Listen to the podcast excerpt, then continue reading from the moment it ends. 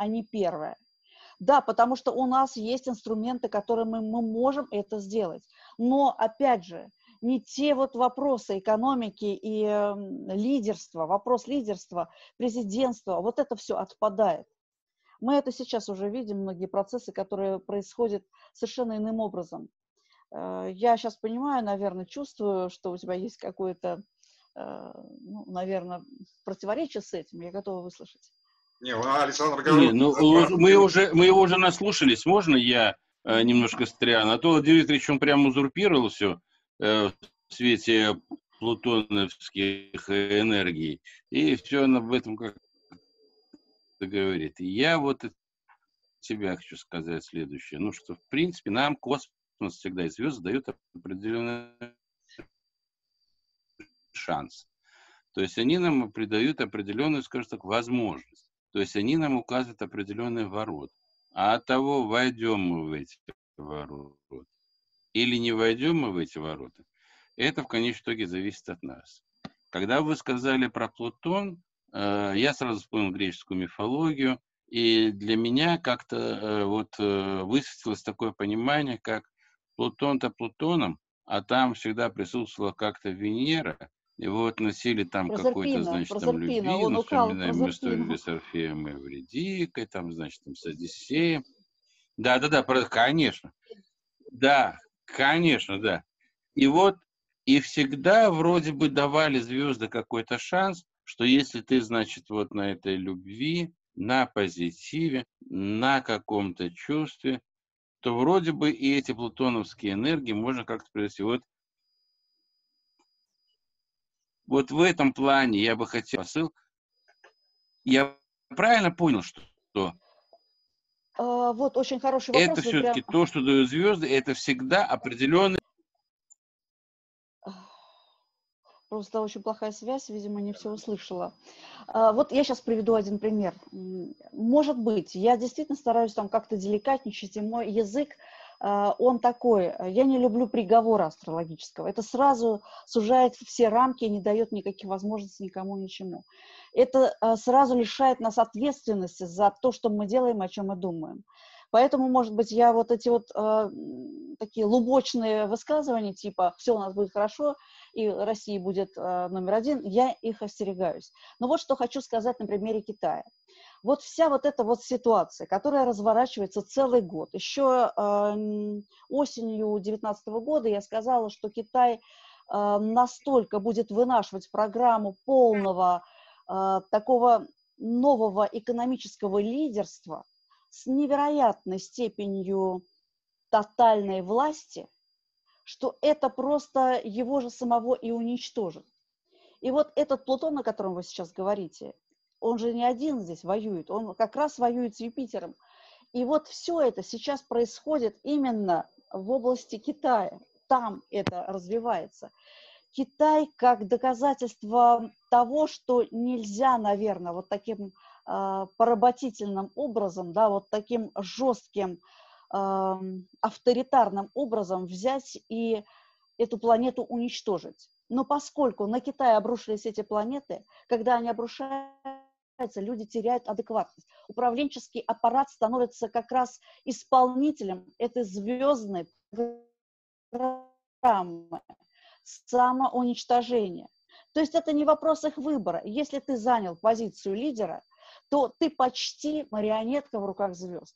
Еще люди, которые лишены там управления, они живут все. Они, к сожалению, совершенно в узком, в узком коридоре находятся. Это на них влияют планеты. И поэтому их стремление, тотальное стремление сейчас овладеть миром, совершенно новую экономическую создать структуру мощнейшую. Я думаю, Китай просто этого не объявляет. Но в карте видно это. Они еще раз станут э, осознанно, неосознанно вот этим центром зла и опасности, мы это увидим, наверное, в ноябре, в том же самом.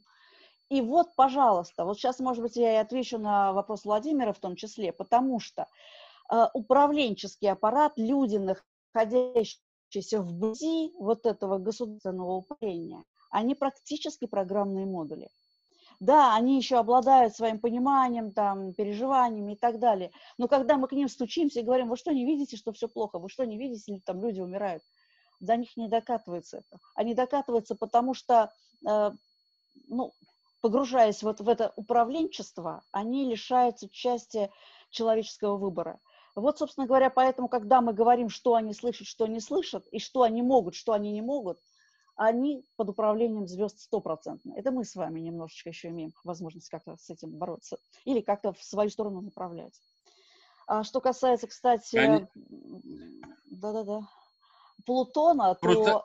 Да? Я просто хотел спросить, а можно ли вообще сказать так, что люди, которые зациклились в своей парадигме, скажем так, на вопросы власти, на вопросы материального мира и все прочее, они в принципе теряют связь с космосом. И поэтому от этого все происходящие ошибки. То есть как только человек в конечном итоге полностью зацикливается ну, на себе, на материальной составляющей и перестает мыслить масштабами космоса, он фактически эту связь и эту подпитку через космос теряет. А, вот последнюю фразу не услышала, но я поняла смысл. Это действительно так, потому что, а, потому что э, когда вы стоите у руля, да, но я уже объяснила этот формат, то есть страна и лидер. Вот когда ты смотришь карту, есть карта страны, есть карта лидера.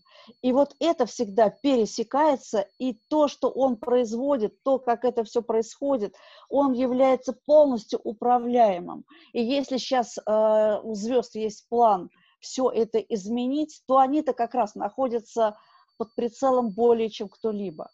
Но э, вот эта самонадеянность, она же в них не умирает, они же живут совершенно своими представлениями. И Китай как некая такая организация особого толка. Ну вот если вы были в Китае, вы, э, ну я просто посетила его как раз в декабре, в том самом, и меня удивило, это э, у людей вообще нет духа, у них есть деньги, у них нет веры, у них нет вот этой той самой ну, я не знаю, ниточки, которые вот мы считаем божественным, хотя бы с ней как-то синхронизироваться. Никто об этом вообще не думает. И вот мы имеем, что имеем. Конечно, каждая страна примерно как человек. Мы видим, как себя ведет Америка, как ведет себя Великобритания. И вот понимая эти вещи, мы же не, скажем, даже страны, они имеют свое лицо. И вот, пожалуйста, Китай, э, мы сейчас, наверное, будем наблюдать все процессы, которые там происходят. И вот их попытка таким образом освоить цивилизацию, да, вот техногенным, в ответ, ответ будет, наверное, достаточно жесткий. Здесь получается картина следующая у меня в голове, что есть вехи, ну, на примере стран, есть вехи предопределенные. Ну, к примеру, а, Китай должен, так сказать, э, да, да, да, да пофигу, знает он, не знает. В промежутке между вехами более-менее есть э, какая-то свобода у руководства страны, если мы о странах говорим. Но что бы они там не предпринимали, а тем более они пред... хоть правильно, хоть неправильно, будет все равно вот так. Так как предопределена вот да, эта Да, да, здесь э, управление вот этими процессами сложнее. Их невозможно, это сторона. Но в чем суть? А... Вот, допустим, э, пред... Э, да-да, хотели что-то сказать? Я сейчас доскажу тогда да. в таком случае. Можно я просто вмешаюсь? Вот это вот в плане предопределенности, это очень важно. Вот для меня, во всяком случае, важно. Вот была, возвращаемся опять к теме Плутона, да, была определенная, ну, определенная предопределенность, извините за фотологию невольно, невольно. Орфей забрал Эвридику, и ему сказали, иди и не оглядывайся. А он потом раз оглянулся. И вот та предопределенность, которая была связана с тем, что он носили любви, скажем так, уговорив Платона, вывел Эвредику, да, там, из этого царства мертвых, она вся разрушилась только потому, что человек не выполнил, грубо говоря, те установления, которые были ему даны свыше. Ну, а того же самого в данном случае Плутона. Поэтому вот когда Владимир говорит о том, что Владимир Викторович говорит о том, что эта вот предопределенность там, и ты что бы ни сделал, она там получится, я думаю, ну, я как если я правильно понял, я же не, не, не астролог, ничего. Нам звезды подсказывают. Нам и не говорят, что нужно делать. И нам и не говорят, как двигаться. Но если мы этого не выполняем, то будет кирдык. а, здесь есть один нюанс. В принципе, это правда. Но сейчас меняется это правда тоже. Почему? Потому что что такое Плутон, Сатурн, Козерог, не буду вас мучить этим. Это смена материальности, смена физических процессов. То есть человек тоже часть этой физики. И когда меняются эти процессы физические, то меняется не только наше там тело, меняется и мировоззрение, и вся вот эта субстанция, вся голограмма, в которой мы живем, она больше не выдерживает вот этой материалистической нагрузки. Ни в каком смысле. Поэтому а, когда я говорю о каждом человеке, о его там переосмыслении, это э, ну, такой не утопический вопль, скажем, а это действительно просто призыв к тому, что если, скажем, Вселенная понимает, что вот эта часть людей, она уже перешла на уровень осознанного контроля за своими мыслями, делами, словами и так далее – она соответствует той физической реальности, которая приходит. есть группа, которая уповает на кого-то, ничего сама делать не хочет, и говорит, что вы там нам говорите про какую-то осознанность, к чему нам это. То есть физики процесса все равно. Если вы, скажем, э, резонируете с новым временем, физически даже, а вот это вот вибрационные процессы, мыслительные, духовные, душевные, там, я не знаю, психологические, они как раз и есть вот та волновая штука.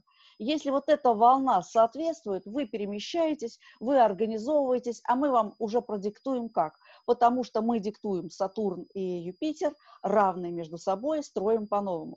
Остальные, кто не осознали, что физический процесс будет другой, ведь материальное разрушение экономики – это эквивалент разрушения вообще материи.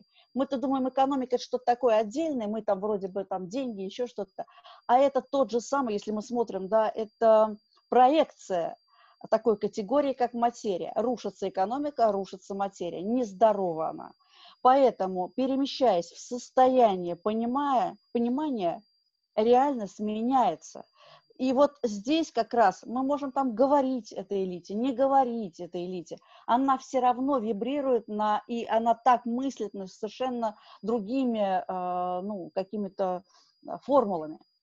Но когда вдруг осмысленность наступает, то физическое состояние, оно вообще приобретает другие свойства. Вот мы, например, видим часто достаточно молодых людей, которые достаточно зрелые, такого не было никогда. Мы видим совершенно других людей, быстро э, реагирующих, занимающихся вопросами э, трансцендентности. Эзотерика не как эзотерика сказочная, да, а какая-то антропологические вот эти вещи, которые мы не изучали, да, это все начало всех интересовать. Это совсем недавно случилось. Поэтому вот этот интерес, попытка найти и в себе, и вовне, и понять, что мы все-таки а, не принадлежим полностью к а, материальной составляющей, а это просто наш вызов в этой жизни. Нате вам материю, попробуйте с ней что-то сделать. Ага, пожили, уходите, следующий, попробуйте что-то с ней сделать. То есть материя – инструмент воспитания души а мы к ней относимся как к доминирующему фактору, мы всю жизнь на нее кладем. А где душа-то? Поэтому вот это вот соотношение материя-душа, они меняются, и их весовые категории смещаются. Я все равно не понимаю. Вот Александр Горович... Э, секунду, секунду, Александр. Э, Александр Горович уже дважды э, древнегреческую мифологию вспоминал. Вспомню и я. Как раз прям по теме все-таки я хочу понять, я не понимаю, искренне говорю. Вот в древнегреческой мифологии богиня утренней зари, по-моему, ее звали Эос, Аврора в древнеримской такая же богиня, а, влюбилась там в простого бублика, по-моему, Тифон его звали. И там роман, бурлит, ля-ля-ля, пятое-десятое. А, но он-то простой человек, и, соответственно, он смерть. Она пошла к Зевсу и говорит, слушай, сделай его бессмертным. Короче, уболтала Зевса. Тот говорит, хорошо, пусть будет э, бессмертным. И это значит, у них роман продолжается, а тут засада, ё-моё, она-то молодая, богиня утренней зари, а он стареть начал. Э, вышел на пенсию, вообще все уже дремучий, пятый, десятый, уже все там никаких обязанностей э, супружеских не выполняет. Короче, она его не бросила сразу, ухаживала какое-то время, а потом э, превратила его в цикаду. Внимание, вопрос. Вот предположим, на каком-то этапе, вот он вышел на пенсию, чувствует, что дело пахнет керосином. К астрологу тех времен говорит, слушай, ё что такое? Астролог берет натальную э, карту Тифона и говорит, о, брателла, тут ты в цикад, цикады очень скоро будешь. Мог он что-нибудь изменить или нет? Такой частный вопрос. А, ну, а, ну, как честно, это вопрос тот же самый. А, будет Россия страной номер один или нет? Если будет, если звезды так распорядились, если это, так сказать, детерминировано все, ну, тогда, ну и Светлана, а можно я вмешаюсь в этот вопрос, да? Поскольку, поскольку я как раз хотел задать тот же вопрос вот на эту же тему, что говорит Владимир Викторович. Вот у меня, например, очень такое какое-то четкое убеждение заключается в том, что мы звезды видим. Видят ли звезды нас? Ну вот, мы наблюдаем за звездами, а видят ли звезды нас? И оперируют ли звезды такими категориями, как Россия, Америка или Китай. Я думаю, ну, мое мнение, что звездам глубоко по барабану. Оперируют где-то там на маленькой планете Земля, которая не со всех звезд видно, э, вот этими всеми понятиями.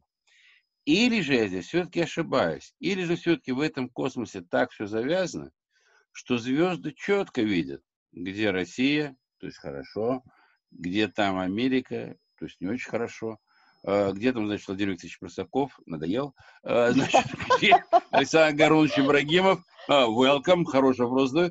То есть вот звезды вообще есть до нас дело какое-то или нет? Или они вот там на своем звездном Олимпе как-то крутятся и, и как нам, как ощущает свой взор?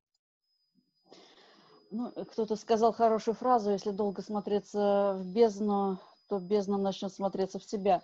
На самом деле, я вот сейчас скажу э, ту правду, которая, может быть, там, многим понравится или не понравится, но нам скрывать нечего. Я все-таки работаю с этим и давно вижу, как все происходит. Что мы имеем под э, названием звезды? Вообще, что они там видят? Нужны ли мы им вообще? А, считается так, что вот то, чем я, допустим, занимаюсь, это ведь не натуральные звезды, это не вхождение в созвездие, это не сидерическая история. Это некая программа, на плоскость положенная, которая, скажем, понятно, что она работает. Эта программа нам говорит, что вообще, вот смотрите, вы сюда пришли на Землю, вы находитесь а, ну, в некой симуляции, у симуляции есть примерно такой план, а вы крутитесь как хотите, потому что вот хотите, сами выбираете.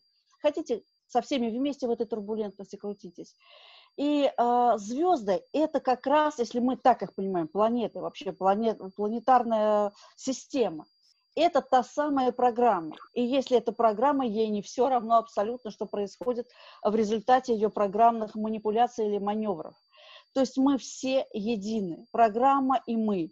И здесь нет такого, что есть какая-то земля, и, звездам пофигу, там, этого нет, конечно, потому что мы единая система. Что-то начинает меняться, меняются взаимоотношения, скажем, на других планетах, потому что это настолько взаимосвязанный процесс, который мы не понимаем только потому, что мы действительно вот дефрагментируем все и начинаем искать в каком-то маленьком-маленьком объеме что-то серьезное, а этот объем нам не нужен. Если бы мы могли так вот э, синтезировать это, э, эти знания, это понимание общее, у нас бы сложилось другое совершенно видение. Э, я сейчас все-таки, чтобы не пропустить ответ Владимира, скажу такую вещь. Вот всем кажется, а, тем, кто вне астрологии или вне профессиональной астрологии, что это вот такая вот линейная история, здесь плохо, здесь вот он состарился, она его бросила, он не знал, а мог бы знать, все по-другому когда два человека, например, сталкиваются между собой, во-первых, между ними либо есть резонанс, либо нет, либо он основан, скажем, на ментальных беседах, либо он основан на какой-то химии чувственного порядка. Потом есть средняя карта, у которой есть своя жизнь. Вот у нее, допустим, пришел момент, там пожили они лет 10-15, и вдруг пришла планета и сказала, вот вашим отношениям сейчас либо каюк, либо давайте их перестраивать, либо вот сделайте так и сяк.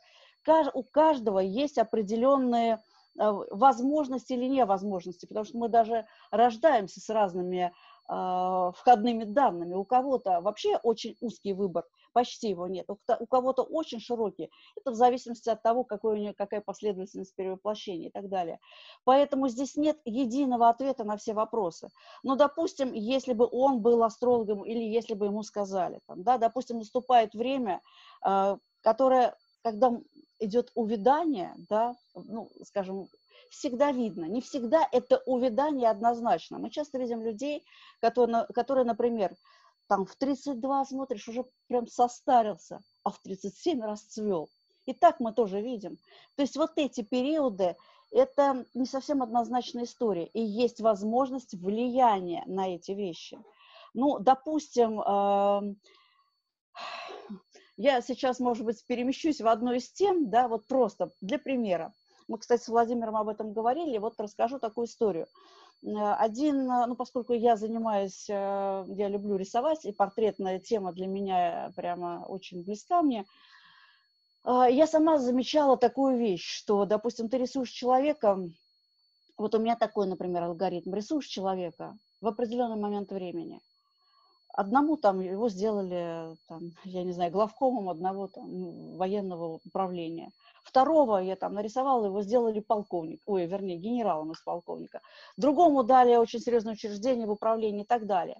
Репин рисовал, у него умирали все. То, значит, э, Иван Грозный, он там э, рисовал Мясоедова, тот чуть своего сына в реальности не убил.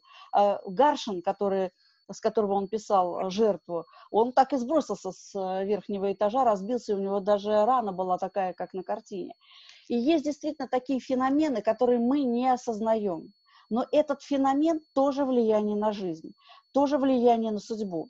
Я, например, знаю одну историю про художника, которому привели девочку, он, кстати, рисовал на Арбате, ничего такого особенного. Девочка была угасающая, болела. Мама созналась, что ей осталось два месяца. В общем, как-то уж нарисуйте ее.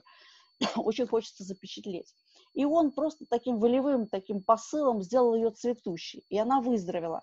То есть влияние взаимное, очень мощное. То есть вот эти рычаги управления не только отношениями, но и вопросами молодости и прочих вещей, они очень э, многоплановая. И мы сейчас, вероятно, даже войдем в эту эпоху. Что такое водолеи? Это, водолей – это то, что зависит, э, вернее, заведует вопросами вне времени. То есть это свобода времени и пространства, свобода возможности управлять этим, этими параметрами. То есть очень может быть, что вот это понимание, как мы влияем метафизически, я вот как художник, например, да, я знаю, вот смотришь в лицо такое, рисуешь его, смотришь там на уголке губ или даже вот на какие-то веки, и вдруг открывается целое пространство, и ты взаимодействуешь не с самой вот этой плотью человеческой, а с душой, и начинается трансформация. И вот эти вот методы трансформирования и человеческих жизней, и вообще влияние, скажем, на государственные вопросы. Почему я вот говорю, что это тоже возможно? Я всегда привожу пример, а, например, Аркаим, а, строительство, вообще архитектурное, архитектура, да, то есть она влияет на волновые процессы очень серьезно. Если мы не хотим про это ничего понимать, ну и строим, как строим, да, мы умираем, как умираем и так далее. Но если мы понимаем, как пространство, время сочетается с нашими жизненными процессами, это открывает перед нами совершенно другую вселенную. Поэтому пока мы рассуждаем на уровне первой, второй, третий, десятый, да, мы так и будем вот дуалистичную э, реальность поддерживать. Если каждый из что такое творение? Вот мы творим, да, рисуем. Это творчество не в смысле посмотрели на картину, как круто, а ее возможность менять пространство, менять судьбу. Портрет Дарианы Грея, разве не намек на это все? Это все э, совершенно не случайно, поэтому все творческие процессы, как мы их понимаем, как само творчество, я сейчас предполагаю, Владимир, ваш вопрос, то есть это как раз очень широкое такое прожектор ваших возможностей, и этим прожектором вы меняете свою реальность. Вы индуцируете свою реальность, кого-то к себе еще там призываете. Но самое интересное, что сейчас будет время расслоения этих реальностей.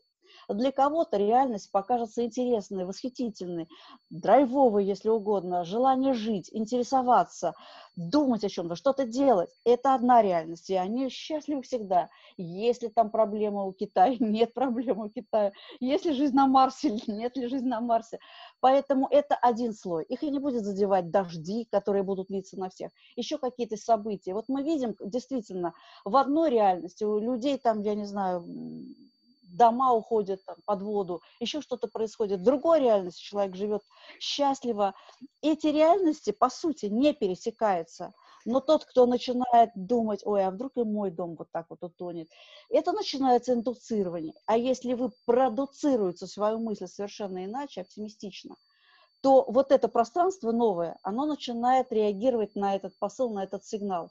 И оно с удовольствием его поддерживает, потому что те сигналы, которые идут от нашей элиты, возвращаясь к этому, они, к сожалению, там, я не знаю, к счастью ли, для каждого по-своему, они будут э, пресекаться, потому что физика процесса не выдерживает такой низкочастотности и таких вообще э, мысленных э, моделей. Я все понял. Тифону тому, которого превратили в цикаду, чтобы э, не стареть и не превратиться в цикаду, нужно было к Светлане Драган прийти, она бы нарисовала портрет, и он шел вечно. То есть можно. Что-то в этом есть, да. да. Светлана, Светлана, я вам за этот разговор особенно благодарен, потому что буквально вчера я записал, ну, я не самый лучший чтец, но записал рассказ как раз на эту тему, про того художника, который меняет мир, канале нашей школы. И вот эта вот история с этой девочкой, которая на самом деле болела, и которая осталась два месяца, которая заболела совершенно по-другому. Я, читая этот рассказ, естественно, плакал, понятное дело, и я решил почему-то его вот как-то так вот зачитать и в конечном итоге его интерпретировать то, что вы сейчас говорите, вот то, что вы сейчас сказали, это на самом деле не просто архиважно, а это и есть и составляет существо вообще нашего бытия и вот нашего существования. Потому что, на мой взгляд, именно так и возможно не менять действительность, а воспринимать все такое, как оно есть. Поэтому за этот посыл, связанный с портретами, а особенно с Дарианом Греем, то есть он у меня прям буквально вырывал из уст. Вам огромное спасибо. Замечательно, потрясающее сравнение. Если Владимир Викторович будет благосклонен ко мне, он не очень, он не очень любит мое творчество, а, и он этот рассказ все-таки вот вместе с вашим видео как-то разместит, тогда, может быть, будет более понятно то, о чем вот вы сейчас сказали. А вы сказали, на самом деле, великую вещь. Я прошу прощения. Пожалуйста, Владимир Викторович, да. А что тут, то, что тут сказать? Тут сказать нечего. Ты на меня напраслину наводишь. Я все твои видео на канал ночью ставлю. Как только получу, сразу без очереди. Давай своего Даряна Грея, давай, и тебя нарисуем, и разместим на канале. Не, это потрясающая мысль, вот связанная вот с этими портретами, с тем, как мы благими намерениями можем изменить вот эту жизнь к лучшему, когда любовь, доброта, вот эти слова, они превращаются в некую такую вот верную какую-то энергетическую силу, мы на самом деле можем изменить мир, и, может быть, благодаря этому мы и слышим и звезды. Вот Светлана, я знаю, что о, я чувствую это. Светлана в этом мире живет, и поэтому звезды с ней шепчутся. Я точно... Не только с ней. Вот твой вопрос, Александр Горович, слышат ли нас звезды а, и тому подобное. Вот мы же периодически... Это вопрос богословский, вопрос мировоззрения. Вот первое мировоззрение, ну не в порядке приоритета, теистическое, отвечает о том, что да, мир тварный, то есть созданная Вселенная, создана причина творения находится вне этого мира и осуществляет в мире активность. И вот эту активность астрологи по-своему э, видят э, своими инструментами, эту активность видят таких и таких законов. Наука, например, она там своими инструментами пользуется, видит там по-другому, по-другому своими законами. Поэтому э, мы звезды видим это точно. А раз и активность в этом мире в соответствии с мировоззрением теизма э, причина осуществляется, значит и она нас видит. Это взаимный процесс, совершенно верно. Без, без нас звезд не будет, без звезд нас не будет. Но тут То еще есть, это другое. квантовой реальностью. Да. Есть другое мировоззрение. Деизм от греческого слова «део». Да, мир тварный, причина творения вне этого мира, но не осуществляет активность. Кошка бросила котят, пусть живут как хотят. Если не осуществляет активность, тогда я не знаю, в каких законах э, отсутствующей активности э, может идти речь. Ну, может, какие-то другие механизмы. Короче, дело ясное, что дело темное и непонятное. Астрология это не хухры-мухры. Нет, но на самом деле астрология это не просто вот астрология и все, да. Есть же э, науки, это единый пласт наук, да, допустим, вот э, физиогномика, хиромантия, даже вот фигура, да, все это как целое вот целостный такой показатель того, кто есть этот человек, как он э, взаимодействует с этим космосом. Просто те, кто этим не, занима, не занимается, им кажется, что есть вот какая-то просто астрология. У нас же все вот на наших э, лицах положено, на наших руках положено. И даже вот я, может быть, и говорила, не знаю, в вашей программе или не говорила, не знаю. Но вот, допустим, даже э, рисунок на руках, он же рисуется, мы соприкасаемся с тонким миром ладонями. И вот э, есть линии, которые прописаны, но вдруг высылается, скажем, некий такой вопрос, какая-то ситуация, и человек начинает о ней размышлять, как он будет ее решать. И линия очень, так сказать, э, подобострастно подстраиваются. То есть вот этот момент осмысления ситуации и движения событийности дальше зависит от того, что мы, мы об этом думаем. Насколько, скажем, э, мы там должны какую-то осуществлять вне или внутри нас, должно, должна быть какая-то инициатива. я все-таки склонна думать, что это определенный, не то чтобы воспитательный процесс, мы просто его так воспринимаем, но это рост наших возможностей, опыт, который нам э, намекает, что что-то в этом ценное есть, а мы его потрогать не можем, подумаешь, опыт, состарились, и опыт зачем нам?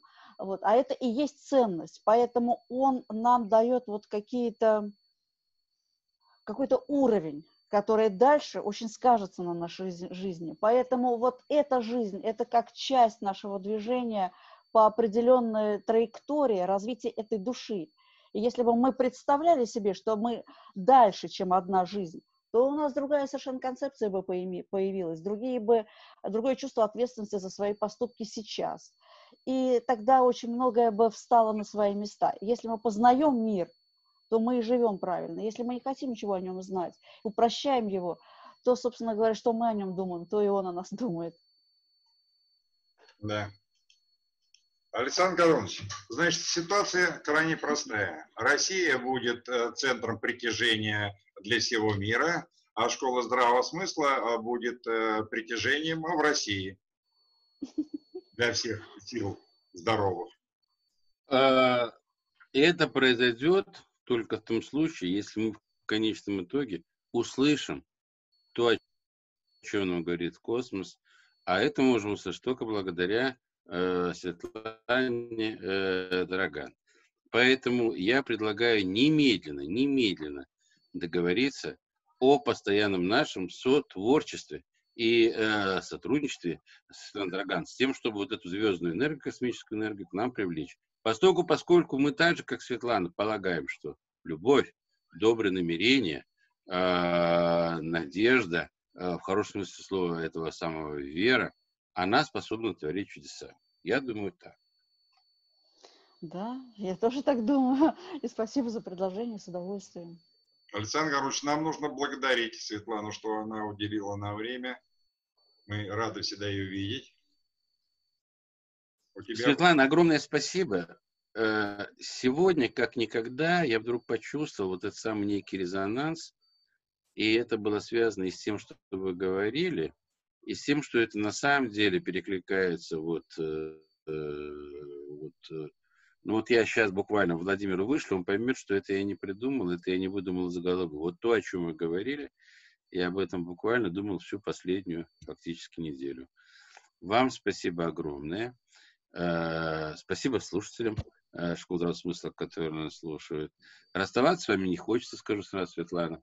Мы бы так говорили бы и говорили бы, и, может быть, чему-то до хорошего еще договорились. Но, к сожалению, э, я знаю вашу занятость, я знаю, что эфирное время у нас ну, тоже не без такой, не безграничное. На меня смотрит всегда строго Владимир Викторович, когда я начинаю слишком долго говорить с нашими гостями. Поэтому я вам желаю всего самого доброго и до скорой встречи. Спасибо, Светлана. Спасибо вам огромное. До встречи.